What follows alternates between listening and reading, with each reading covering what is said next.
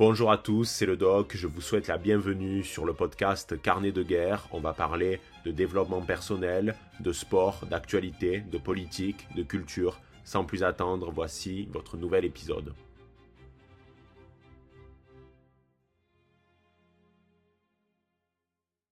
Eh bien, salut à tous, c'est le doc, j'espère que vous allez bien et aujourd'hui on se retrouve pour un nouvel épisode de Carnet de guerre sur un sujet que j'ai analysé brièvement en story il y a de cela quelques jours, mais je me suis dit que ça pouvait être une très bonne idée euh, d'en parler directement en podcast.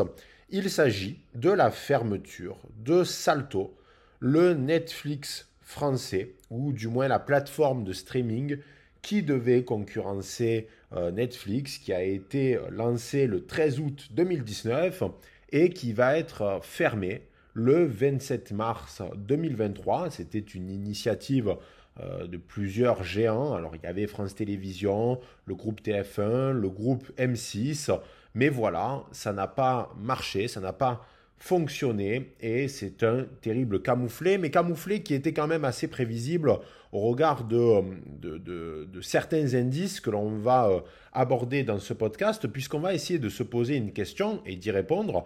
C'est pourquoi, tout simplement, Salto a été un échec aussi cuisant, parce que ça n'a absolument pas tenu dans le, dans le temps. Il euh, n'y a, rien qui a, qui a, marché. Ça a été un pétard mouillé sans nom. Donc, on va essayer d'analyser tout ceci dans le podcast euh, d'aujourd'hui. Alors, Salto, déjà, faut comprendre une chose, c'est que c'était une initiative pour contrer euh, Netflix et euh, d'autres plateformes de, streaming que vous devez forcément connaître, comme par exemple Amazon, euh, Disney ⁇ etc. etc. Aujourd'hui, il y en a une pléthore, puisque je crois qu'il y a même HBO Max, même si ce n'est pas arrivé encore en France. Bon, bref, il y en a, il y en a beaucoup. Et le truc, c'est que il y a plusieurs problématiques déjà de base. C'est le catalogue. Quand on regarde le catalogue de Salto, qu'est-ce qu'on voit? On voit euh, Joséphine Ange Gardien, on voit des rediffusions de Camping Paradis. Alors, j'ai rien contre Mimi Mati ou, Laurent Ournac. D'ailleurs, petite anecdote, j'ai croisé euh, l'été dernier euh, Mimi Mati dans un hôtel de, de, Montpellier. donc, voilà, j'ai j'ai rien contre elle euh, du tout, mais vraiment, euh, je ne suis pas du tout un adepte euh, de Joséphine Ange Gardien. Je trouve que c'est un programme rance, comme on dit chez moi dans le, dans le sud, il dégage rien. bon, je sais qu'il y a quand même des, des gens qui, qui aiment profondément cette série parce que elle n'aurait pas autant de succès aujourd'hui. Enfin, elle, elle passerait plus à la télé. Et elle a déjà un succès de base parce qu'il y a un public niche qui, qui aime euh, les aventures de Joséphine Ange Gardien. Donc euh, oui, il y a forcément une audience, mais si vous voulez, il n'y a pas une audience qui est suffisamment large euh, pour que quelqu'un, un Français, lambda du quotidien, décide de payer un abonnement en plus sur Salto afin de revoir ses épisodes préférés de Joséphine Ange Gardien ou de Camping Paradis. Ça, ça n'existe pas. Déjà, il faut vraiment le prendre en considération. Personne n'aime euh, aussi, un amour aussi fort, Joséphine Ange Gardien, pour accepter de payer un abonnement pour regarder ce type de programme. Ça, déjà, il faut bien le comprendre. Donc, de base, le catalogue de Salto était d'une pauvreté abyssale. Et il n'y avait pas la mise en place, la volonté de créer ce qu'on appelle bien des programmes originaux. Des programmes originaux, c'est par exemple ce que fait Netflix, c'est également euh, ce que euh, fait Canal ⁇ d'une certaine manière, avec certaines séries euh, qui sont produites et réalisées, enfin tout le processus est fait par Canal ⁇ mais là, ce n'était pas le cas, il y avait beaucoup de rediffusions et il y avait quelques séries étrangères, je crois qu'il y avait notamment l'adaptation d'un des livres de, de Dan Brown qui s'appelle le, le, symbole perdu. Et même ces adaptations-là étaient ratées, alors que le livre de base est, très bien. J'aime beaucoup euh, euh, les, romans de Dan Brown. Mais bon, là, c'était une série de merde. Donc, euh, même les programmes qui venaient de l'étranger, eh bien, n'étaient pas véritablement intéressants. Il y avait juste un moment où Salto a fait une sorte de grand coup. C'est que pendant quelques semaines, je crois que ça a duré même un mois ou deux, ils ont réussi à avoir tout, tout le catalogue pardon, des films James Bond. Donc il y avait tous les films de James Bond qui étaient présents sur Salto. Et ça, pour le coup, eh bien, c'était vraiment sympathique. D'ailleurs, j'avais pris le mois gratuit à ce moment-là pour tous me les faire. Mais malheureusement, c'était provisoire. Et à partir du moment où tous ces films ont été enlevés du catalogue, euh, Salto a perdu euh, le seul avantage euh, que la plateforme avait sur d'autres plateformes, c'est-à-dire le fait de posséder tous les films d'une licence et d'une licence avec quand même de très nombreux films. Donc ça, ça a été un, un gros succès, mais qui malheureusement ne s'est pas concrétisé dans le temps pour Salto. Donc ça, c'est la première chose qu'il faut prendre en considération, c'est le fait que le catalogue n'était pas extraordinaire.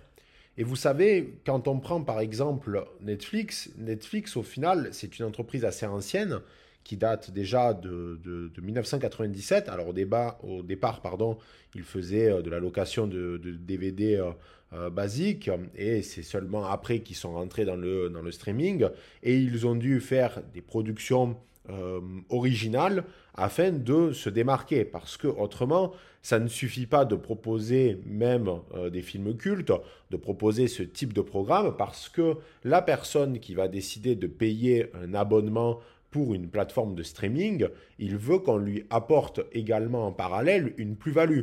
Il n'a pas envie de revoir des films cultes, même si ça peut arriver une fois de temps en temps, mais ce n'est pas la première motivation qui va faire qu'il va euh, décider de euh, payer un abonnement au mois euh, juste pour voir des films qu'il a déjà vus, si c'est un cinéphile, parce que ça ne suffit pas. Il faut forcément euh, de la production en plus, que ce soit des séries, des films ou des documentaires. Le grand problème de Netflix encore aujourd'hui, c'est que, bon, d'une part, leurs créations, ben, elles sont euh, très liées aux idées de la grande déraison, même si ça s'est quand même bien calmé. On l'a vu avec la vidéo sur 100% physique. Mais euh, c'est également le fait que leurs productions ne sont pas très qualitatives notamment au niveau des films, on voit bien qu'il y a un cahier euh, des charges euh, Netflix au niveau euh, de la manière dont c'est filmé. On a souvent l'impression de voir des téléfilms, certes qui ont coûté cher, mais d'avoir une, sorte d'aura netflixienne qui, qui est un peu dérangeante. On voit en fait quand un film a été produit par Netflix, au-delà des considérations purement métapolitiques, mais c'est dans la manière dont ils sont réalisés que c'est criant, avec toujours également euh, les mêmes acteurs, bon bref, euh, ce, type de choses. Donc premièrement, le catalogue de Salto n'était pas du tout intéressant, il ne faisait pas rêver, personne n'a envie de voir euh, Joséphine Ange Gardien. Le gros problème également de Salto, c'est que c'est arrivé beaucoup trop tard. C'est-à-dire que les plateformes de streaming sont populaires depuis à peu près, enfin, Netflix a commencé ses activités en France, il me semble, vers 2013-2014. Donc ça faisait plusieurs années qu'il y avait ce projet dans les cartons de réaliser une plateforme de streaming. Le souci, c'est la question de l'innovation. À partir de quand cette innovation arrive? Quand vous arrivez sur un marché où il y a déjà plusieurs acteurs, Netflix, Amazon Prime, Disney ⁇ etc., vous devez avoir les reins solides. Si vous n'avez pas les reins solides, si vous n'avez pas une plus-value par rapport à ces personnalités du monde du streaming qui sont là depuis plus longtemps que vous, vous allez vous faire bouffer. Et ça, c'est pas lié forcément au fait que ça soit une, une, initiative française, même si je reviendrai un petit peu plus loin sur la puissance du soft power américain. Mais déjà, Salto est arrivé à un moment donné où le marché était de toute façon saturé par les propositions de plateformes de streaming. Alors bien sûr, c'est toujours possible d'arriver sur un marché saturé, c'est pas interdit, mais dans ce cas-là, tu es sûr euh, de devoir proposer du lourd parce que si tu proposes pas du lourd, tu vas te faire bouffer par les autres. Et c'est ce qui s'est passé avec Salto. Parce que mettez-vous à la place du français lambda. Déjà, on est dans une société de tout à l'abonnement on a de plus en plus cette logique de l'abonnement qui se retrouve absolument partout. On le voit même euh, au niveau de certains restos. Je crois que c'est euh, euh, des restos italiens dont j'ai, je crois que c'est Maison dell'Arte, si je ne dis pas de bêtises, qui désormais propose un système d'abonnement où vous payez par mois 30 ou 40 euros et vous avez le droit de manger un plat de, de pâtes, une pizza par jour, enfin quelque chose comme ça. Peut-être que l'abonnement est plus cher, mais c'est à vérifier. Mais en tout cas, on va vers cette société de l'abonnement, même au niveau des courses, et c'est de plus en plus présent. Le problème de cette société de l'abonnement, c'est le fait que c'est assez pervers parce que on va pas mentir, la plupart des consommateurs, ils regardent pas trop leurs comptes, ils regardent pas trop leurs dépenses, donc ils vont souscrire à plusieurs abonnements pour des applications, pour des services de streaming, euh, pour tout un tas de choses. Ce couple à cela aussi, eh bien, euh, les factures de la vie quotidienne. Et à la fin, ils perdent leur argent à un rythme qui est complètement euh, délirant. Et en plus, ben, souvent, quand on ne regarde pas ses comptes, on a tendance à oublier qu'on a souscrit à tel ou tel service et on, jette l'argent par les fenêtres. Littéralement, la problématique de l'abonnement, c'est vous ouvrez votre fenêtre, vous prenez 20-30 euros et vous les jetez. C'est exactement pareil. Parce que quand vous payez un abonnement pour un service que vous n'utilisez pas, c'est de l'argent foutu en l'air. Et ça, malheureusement, aujourd'hui, beaucoup de Français tombent dans euh, cette optique de tout à l'abonnement parce que tout est proposé aujourd'hui dans des logiques d'abonnement. Ça a ses avantages, bien entendu, mais ça a aussi ses inconvénients. Et parmi ces inconvénients, c'est le fait qu'il ben, y a des pertes d'argent euh, massives. Mais quand même, on va dire qu'il y a une forme de logique. C'est-à-dire que les Français, ou n'importe quel consommateur va être quand même dans cette optique de ne pas surenchérir, de ne pas souscrire à 10 abonnements sur 10 plateformes de streaming différentes.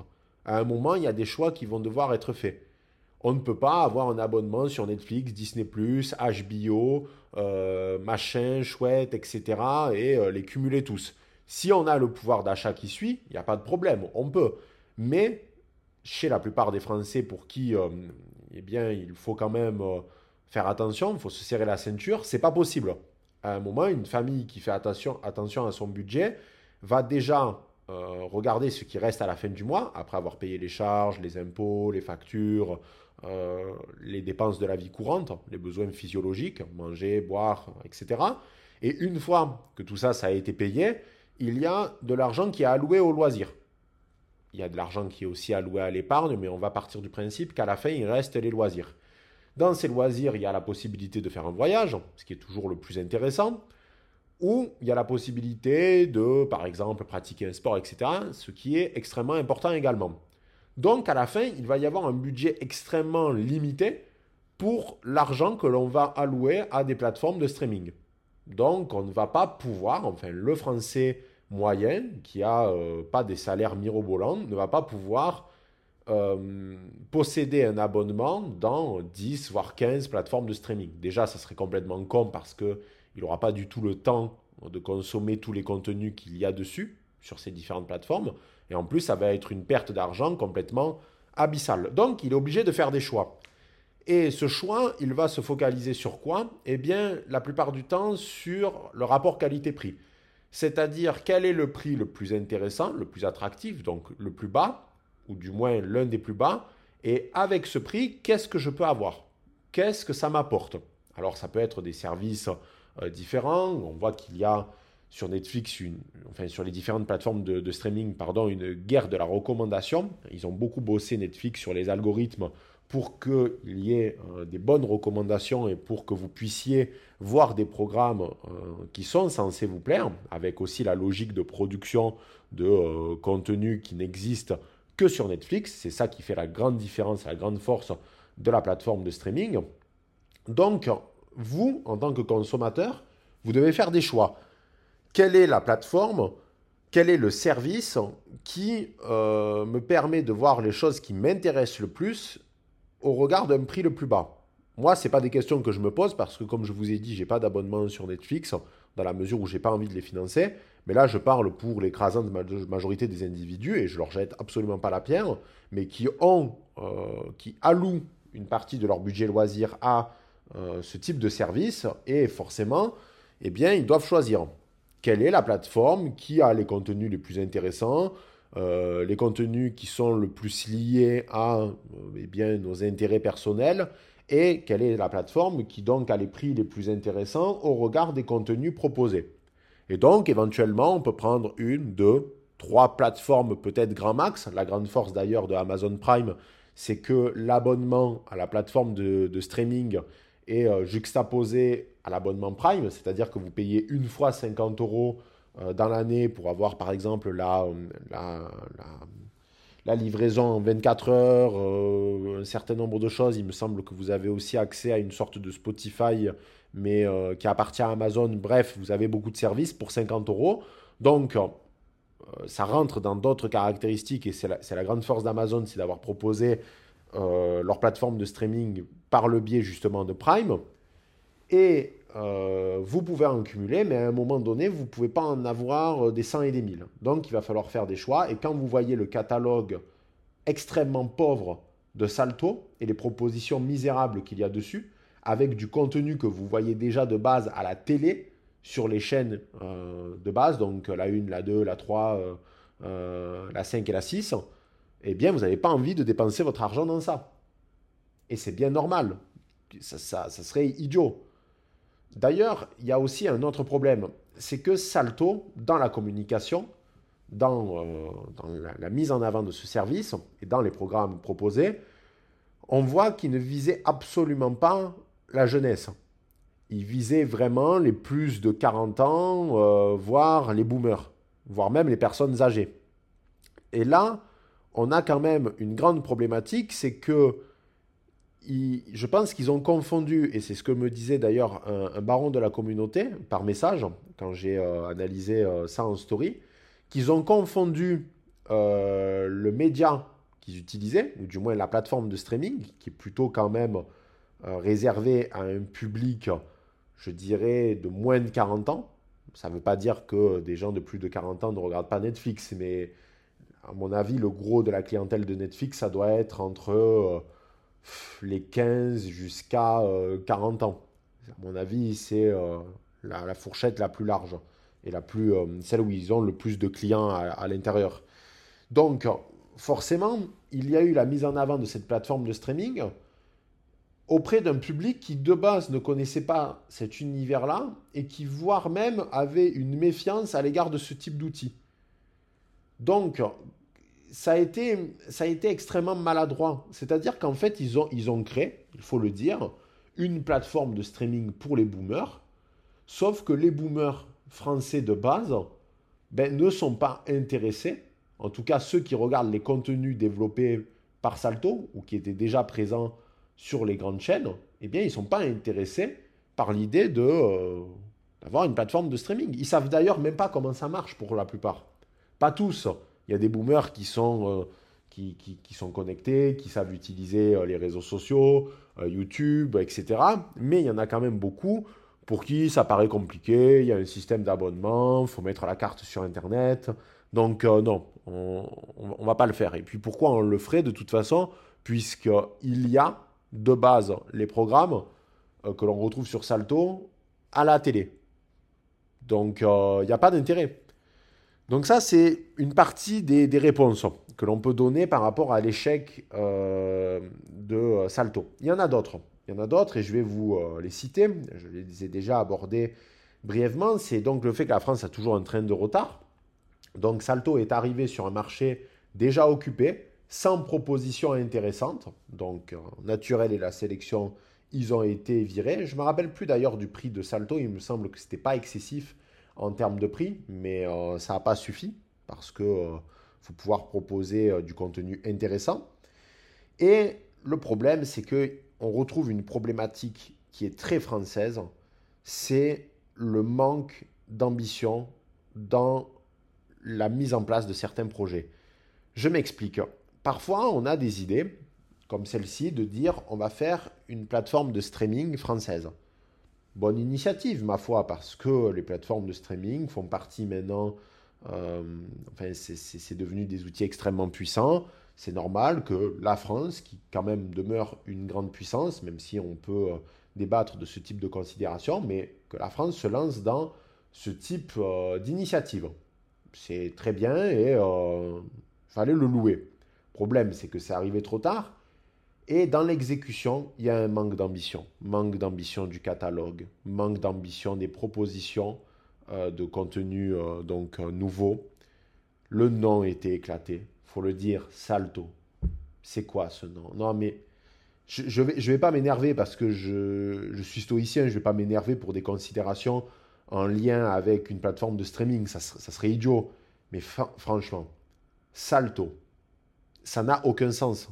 Appeler ça Salto. Enfin, bon, je, ne comprends pas, je ne sais pas qui a, choisi le nom, mais ça va pas. Le nom de, la plateforme n'allait pas, le catalogue, la charte graphique, la communication. Donc, en fait, on a toujours l'impression qu'il y a un manque euh, de grandeur, il y a un manque de... C'est-à-dire que parfois, la France, quand elle se lance dans des projets, elle y va, mais elle y va sans véritablement être armée. C'est comme s'il euh, il y avait un soldat qui voulait euh, être volontaire pour la guerre du Vietnam ou un conflit particulièrement violent, et il y va avec sa bite et son couteau. Il y va comme ça en pensant que juste avec la fleur au fusil, ça va bien se passer. Alors qu'au final, il y a une baffe de réel. Et c'est ça qui est terrible parce que des fois, il faut savoir mettre de l'argent sur la table. De l'argent et surtout se donner les moyens euh, de ses ambitions. C'est bien de vouloir concurrencer Netflix. C'est très bien. Faut avoir du courage. Mais le courage, ça suffit pas. faut proposer, faut mettre quelque chose sur la table. Et malheureusement, dans, pour, pour pouvoir mettre quelque chose d'intéressant sur la table, il ben, faut mettre en partie euh, de l'argent. Et là, je ne pense pas que le budget était suffisant dès le départ, dans la mesure où c'était très timide. Et que de toute façon, très vite, le projet a pataugé et en fait, qu'il s'est laissé mourir parce qu'il y a aussi beaucoup, beaucoup de ça. Et on voit bien d'ailleurs que l'aventure Salto a duré seulement trois ans et euh, les mecs n'ont pas voulu euh, pousser le curseur plus loin. Ils n'ont pas voulu donner euh, de chance spécifiques, ils ont vu qu'ils perdaient de l'argent, euh, etc. Et ça aussi, c'est un autre problème. C'est que parfois, malheureusement, quand on se lance dans, euh, dans un marché qui en plus est très concurrentiel comme celui de la, de la plateforme de streaming, eh bien, il faut accepter l'idée que pendant des années, ça va être difficile. Et c'était le cas de, Netflix. Netflix qui au départ vendait, donc louait, pardon, des DVD ou des cassettes, on sait très bien comment euh, ce marché-là a, fini. Moi, je me rappelle, gamin, euh, avec mon père, on allait chercher une pizza et on passait toujours chez le loueur, euh, qui, avait un succès fou. Hein. Déjà, à l'époque, c'était le début des années 2000, Internet existait déjà, mais pourtant, il y avait. Il y avait des magasins là, même dans des coins assez reculés, puisque je viens d'une campagne assez reculée tout le monde avait son vidéoclub, ça cartonnait, euh, ça, ça tournait sans cesse. Les vidéoclubs, c'était des bonnes affaires. Et en l'espace de quelques années, ça s'est cassé la gueule. La grande force de Netflix, c'était de voir qu'à un moment donné, ça s'est cassé la gueule. Et au lieu de mettre la clé sous la porte et de dire, bon, ben, ça rapporte plus d'argent, eh bien, ils se sont réinventés. Et ça, on voit que, euh, eh bien, en France, on se lance dans des projets, mais on n'y va pas au bout. On y va sans ambition, sans envergure. C'est d'ailleurs ce que je reproche beaucoup au peuple français, enfin au peuple français, pas aux gens euh, de base, mais à la mentalité française euh, qui est omniprésente dans l'inconscient collectif de notre pays, c'est le fait qu'on manque d'envergure. par exemple, on a des bagnoles moyennes en termes de, de, forme, on a, il faut voter pour des gens moyens, sans envergure, sans charisme. Euh, dans notre pays, malheureusement, tout est devenu plat. C'est terrible parce que la France, c'était pas du tout comme ça euh, il y a de cela quelques siècles, c'était même le contraire. Mais aujourd'hui, le français est dans une forme de spleen qui fait que il a tendance à, euh, à être dans une forme de, de, Le terme est fort et j'aime pas l'employer, mais de médiocrité. Il, ne veut pas viser l'excellence et on le voit dans de, nombreux aspects de, la vie quotidienne, et y compris quand euh, des grands groupes euh, comme euh, eh bien, France Télévisions, TF1 et M6 décident de se lancer dans un projet de la sorte. Ils se lancent dans un projet de la sorte comme ça, qui quand même implique de l'argent, de l'innovation, beaucoup de monde derrière, pour au final te proposer Joséphine Ange Gardien. Et ça, je n'arrive pas à comprendre que des gars haut placés qui euh, sont dans ces sphères-là euh, du business depuis quand même des années n'arrivent pas à le comprendre. Mais bon, écoutez, c'est, comme ça. Alors, il y a d'autres, euh, d'autres problématiques qu'il faut prendre en considération, et c'est l'autorité de la concurrence. parce que ça aussi, c'est une spécialité française, c'est que vu qu'on n'est jamais dans cette recherche de l'excellence, parce qu'on a peur toujours de la création d'un monopole, ce que je peux bien entendu comprendre, parce que euh, la création d'un monopole, c'est toujours synonyme parfois euh, d'excès. Euh, d'excès parce que, eh bien, quand on est dans, dans cette logique de monopole, il va y avoir des comportements excessifs qui vont être prononcés par celui qui, qui a une position dominante sur tout le marché. Donc ça, je veux bien l'entendre. Mais le gros problème, c'est que l'autorité de la concurrence, elle est déjà à un niveau national. Donc bon, euh, c'est problématique parce que je suis, ceux, euh, je suis de ceux qui pensent que la concurrence, c'est quand même saine. La concurrence permet euh, de pouvoir se surpasser, se dépasser, de toujours proposer mieux parce que l'autre propose, et c'est très bien d'ailleurs, on n'a pas de haine contre celui qui propose en face. C'est l'autre à proposer de la qualité, et bien nous, pour garder un public, il faut proposer aussi de la qualité. Il euh, ne faut jamais rester sur ses acquis. La concurrence permet de ne jamais rester sur ses acquis. Et souvent, dans des marchés euh, précis, il y a de la place pour tout le monde. Ce n'est pas un problème, parce que si on a des angles différents dans la mise en œuvre de notre, de notre entreprise, eh bien, ça ne va pas se parasiter. Mais en France, il y a cette autorité de la concurrence qui fait la pluie et le beau temps. Et même au niveau européen, il y a cette entité-là. Puisqu'au niveau européen, on a la commission euh, européenne qui s'occupe justement de regarder à quel point il ne faut jamais qu'une euh, une entreprise déterminée ou une initiative soit un peu trop considérée comme étant dans une position euh, de monopole. Et ça, c'est un problème parce qu'à un moment donné, oui, il faut qu'une entreprise soit dans une position dominante pour faire avancer le marché en question. C'est-à-dire que vous prenez par exemple Netflix, Netflix a été euh, la plateforme pionnière dans le streaming. Elle était quasi, quasiment en position dominante à un moment donné, mais il n'y a pas d'autorité euh, qui a mis des bâtons dans les roues de Netflix au départ, ce qui a permis à Netflix de se développer. Et après, c'est avec l'arrivée de la concurrence qu'ils ont dû changer leur fusil d'épaule, revoir leur stratégie, etc. Mais il faut le dire, de base, personne n'a mis des bâtons dans les roues dans les jambes de Netflix. Eh bien, en France, le problème, c'est qu'il y a l'autorité de la concurrence qui va regarder, et ensuite au niveau européen, il y a la Commission européenne qui va regarder parce qu'il ne faudrait pas trop que euh, une entreprise française puisse concurrencer d'autres entreprises qui se trouvent dans l'espace Schengen. Et ça, ça explique notamment pourquoi nous n'aurons jamais en Union européenne des GAFAM. Ça n'existera jamais. Parce que nous avons de suite cette obsession pour euh, l'autorité de la concurrence, enfin pour la concurrence. Par exemple, imaginons, imaginons vraiment dans un scénario extraordinaire.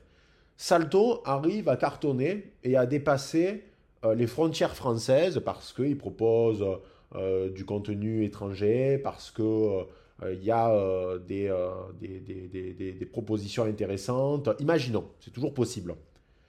Eh bien, même avec Netflix français qui cartonnerait, on aurait d'un coup la Commission européenne qui arriverait et qui dirait Oula, mais euh, en Allemagne, il y a également euh, une plateforme de streaming qui s'est lancée il y a peu et vous lui faites de la concurrence déloyale, c'est pas normal, donc euh, il faut pas faire ci, il faut pas faire ça, etc. Donc voilà, c'est pour ça qu'en fait on n'aura jamais de GAFAM.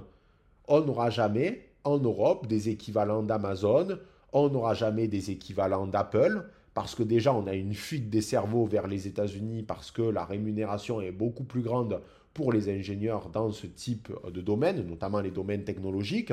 Et en plus de cette fuite des cerveaux-là, il y a une volonté à un niveau institutionnel de brider certaines initiatives. Donc à partir de là, ben, je, vais, je vais employer un terme très familier, mais vous êtes baisé. Donc euh, c'était voué à... Parce qu'en fait, le gros problème aussi de Salto, c'est que c'était une plateforme euh, de streaming qui voulait seulement avoir un impact en France. Ce qu'on peut comprendre, mais le marché français ne suffit pas. Il faut aller plus loin. Allez, le marché francophone, puisque j'imagine que euh, Salto était disponible aussi euh, en Belgique, en Suisse, peut-être au Québec. Mais dans ce cas-là, il faut proposer du contenu en lien avec ces pays. Et ce n'était pas le cas sur Salto. Donc c'était quand même un contenu très franco-français et dans le cadre de plateformes de streaming qui aujourd'hui fonctionnent, ça transcende euh, la question nationale. Par exemple, Netflix ne propose pas aujourd'hui que du contenu en lien avec les États-Unis. C'est pas possible. D'ailleurs, parce que la France lui a demandé euh, d'investir sur des productions françaises, donc Netflix est obligé de le faire, mais parce que en plus, de base, elle le faisait. C'est-à-dire, elle proposait des séries étrangères. Par exemple, l'une des séries qui a le plus cartonné sur euh, Netflix, c'est La Casa des Papel, alors que c'est une série espagnole. Même si je reconnais une autre problématique, c'est le fait que le consommateur français est un bon public au final, parce que le consommateur français, il peut euh, regarder du contenu anglais, il y a le, le soft power anglo-américain est extrêmement fort, donc il, peut regarder ce type de contenu. Parce que l'Européen, que ce soit un Français, un Italien, un Espagnol, est susceptible de suivre des personnalités anglo-américaines et de faire un effort par rapport à la barrière de la langue. Malheureusement, euh, l'autre côté, enfin le, pendant inverse, n'est pas aussi évident. C'est-à-dire qu'il est très rare que des personnalités du, monde anglophone puissent s'intéresser du contenu euh, franco-français, etc. Et pour le coup, ça a été la grande force de Netflix, même si, bien entendu, euh, la Casa des Papels a été, euh, enfin, a été doublée en anglais. Hein, je crois que ça a été tourné en espagnol de base parce que c'était une série espagnole, mais ensuite ça a été doublé. Et on voit que les Américains, les Anglais ont fait cet effort-là de s'intéresser à une histoire qui pouvait se dérouler ailleurs, mais c'est ça le problème. C'est-à-dire que beaucoup euh, d'anglo-américains ont, du mal avec juste l'idée, et surtout pour les Américains, c'est un peu moins vrai pour les Anglais, pardon, mais les Américains ont beaucoup de mal à regarder euh, des séries qui se passent dans un cadre différent euh, que aux États-Unis. Ils ont beaucoup de mal avec cette idée que une action, un événement, enfin une, histoire puisse se dérouler ailleurs qu'aux États-Unis. Et c'est pour ça que souvent il y a eu cette volonté un peu ridicule, notamment des Français, de faire des remakes euh, de, certains films. Je pense par exemple aux Visiteurs, avec l'action qui se déroule aux États-Unis. Un peu pour dire aux Américains, vous avez vu, on fait une histoire rien que pour vous. On fait une histoire rien que pour vous plaire, pour que vous puissiez bien comprendre. Comme si les Américains étaient complètement hermétiques à la possibilité euh, d'être touchés par euh, des produits culturels qui peuvent venir euh, de l'Europe, de la vieille Europe. Ça, ils ont beaucoup de mal avec euh, ce type de contenu. Donc, c'est aussi l'une des raisons qui. Enfin, c'est ce qui explique aussi l'échec de, de Salto. Alors, parce que de base, il n'y avait pas du contenu proposé pour les autres pays euh, européens. En tout cas, il n'y avait pas du contenu anglophone. Et d'ailleurs, encore heureux que dans un premier temps, ce n'était pas le cas. Mais forcément, le fait que c'était euh, seulement euh, lié à un contenu franco-français, eh bien, ça réduit le champ d'action, ça réduit la force de frappe de la plateforme de, streaming. Et en plus, avec en parallèle une communication qui est très mauvaise, très maladroite, alors là, ça donne rien de, très efficace. Il y a aussi la difficulté, il faut être honnête, de lutter efficacement contre le soft power américain euh, parce qu'il est, omniprésent. On me reproche d'ailleurs beaucoup sur la chaîne de parler parfois de films américains, de livres américains, mais il faut reconnaître que quand même, euh, nous sommes beaucoup soumis à ce soft power-là parce qu'il est omniprésent et parce qu'en parallèle, il y a très peu euh, de contre-propositions. Là, il y en a une récemment avec le film produit par le, le Puy du Fou qui met par exemple en valeur notre histoire mais euh, habituellement, ce sont des initiatives américaines, notamment euh, le film de Ridley Scott sur Napoléon. Donc je ne dis pas qu'après, il faut absolument que euh, tous les films aient ce cahier des charges-là, parce que ça serait beaucoup trop triste, mais ça serait intéressant de miser aussi sur ce type de contenu. Et malheureusement, Salto ne l'a pas fait. En plus, c'était vraiment du contenu que l'on voit et revoit, des enquêtes policières. Je ne dis pas qu'il n'y a pas la même chose sur Netflix, mais au moins, il y a une volonté de proposer un nouveau contenu. On peut parler également de la série Squid Game. Squid Game a cartonné alors que euh, c'était une série coréenne. Donc c'est ça la grande force de Netflix, c'est d'avoir accepté de mettre de côté parfois euh, la culture anglo-américaine pour mettre en avant d'autres cultures. Et ce qui aurait pu être intéressant, c'est de développer nous-mêmes une grosse série euh, à gros budget, parce que de base, La Casa des Papel, c'était une série qui euh, était produite par euh, la télévision publique espagnole. Donc c'est vous dire, c'était pas, alors qu'on aime ou qu'on n'aime pas la Casa des Papel, c'est pas la question, mais c'était une série qui de base avait été réalisée par une chaîne espagnole et c'est ensuite Netflix qui a repris la main. Mais ça montre que pour la première saison, il y avait un intérêt déjà important pour la série en elle-même. Donc c'est ça la force de Netflix, on ne peut pas leur, leur enlever, c'est d'intéresser le monde entier par rapport à des séries qui peuvent venir d'ailleurs, et surtout d'intéresser les Américains, chose qui n'est pas forcément très aisée de base. Donc voilà les barons, je pense qu'on a fait le tour sur cette question de, de, Salto. Malheureusement, bon, euh, je, suis loin de me réjouir du fait que euh, Salto a connu sa chute, mais c'était une chute qui était... Euh, euh, programmé. Je, me souviens d'avoir eu une conversation avec mon, un de mes amis euh, le jour où euh, Salto a été présenté. je lui ai dit que malheureusement, ça n'irait pas, pas très loin parce que il y avait déjà une présentation à peu près du projet, on connaissait le nom, la charte, on, avait une idée à peu près des programmes qui allaient être présentés. Et je lui ai dit que tout ça serait un pétard mouillé, et que ça durait moins de 5 ans. Je pensais que par contre ça durait un peu plus que 5 ans et euh, malheureusement ce fut même pas le cas, c'est 3 ans. Moi je trouve ça triste dans le fond parce que j'aimerais qu'il y ait des initiatives françaises qui puissent euh, fonctionner. Je me gargarise pas du tout de la, de, la chute de Salto.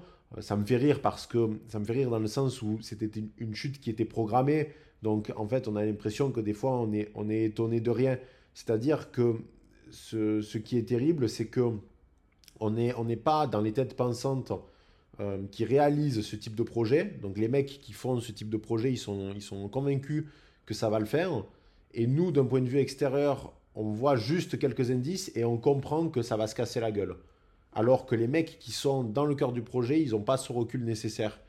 Donc c'est triste. C'est triste parce qu'il y a des gens qui ont dû s'investir, pas forcément bien, puisqu'on on voit que ça a échoué. Ils ont dû investir, il y a eu du temps, de l'argent, des emplois en jeu. Malheureusement, tout ça a été balayé d'un revers de main, mais parce qu'il y avait euh, des erreurs qui ont, qui, ont, été commises tout le long de, de, de, cette aventure euh, Salto. Et malheureusement, euh, c'est problématique parce que ça veut dire que si demain la France doit de nouveau se lancer dans certains secteurs un peu innovants, ben, malheureusement, il y aura toujours cette douche froide de Salto qui ressortira. Ça, va créer une sorte de précédent. Et ça, c'est triste.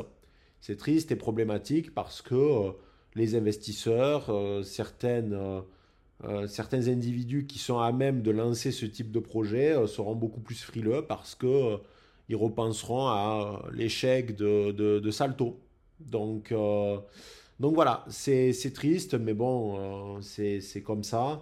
Et euh, c'était euh, une aventure euh, courte, courte et peu intense d'ailleurs, mais écoutez, ça permet, en fait c'est symptomatique de beaucoup de choses qui ne vont pas dans notre pays et qui dépassent des, des, considérations en lien avec la politique, c'est-à-dire que l'échec de Salto s'explique au regard aussi d'une mentalité française qui fait que ce projet a été un échec en particulier. Donc euh, c'est pour ça que euh, c'est un thème très intéressant et que je suis content de, l'avoir abordé en podcast.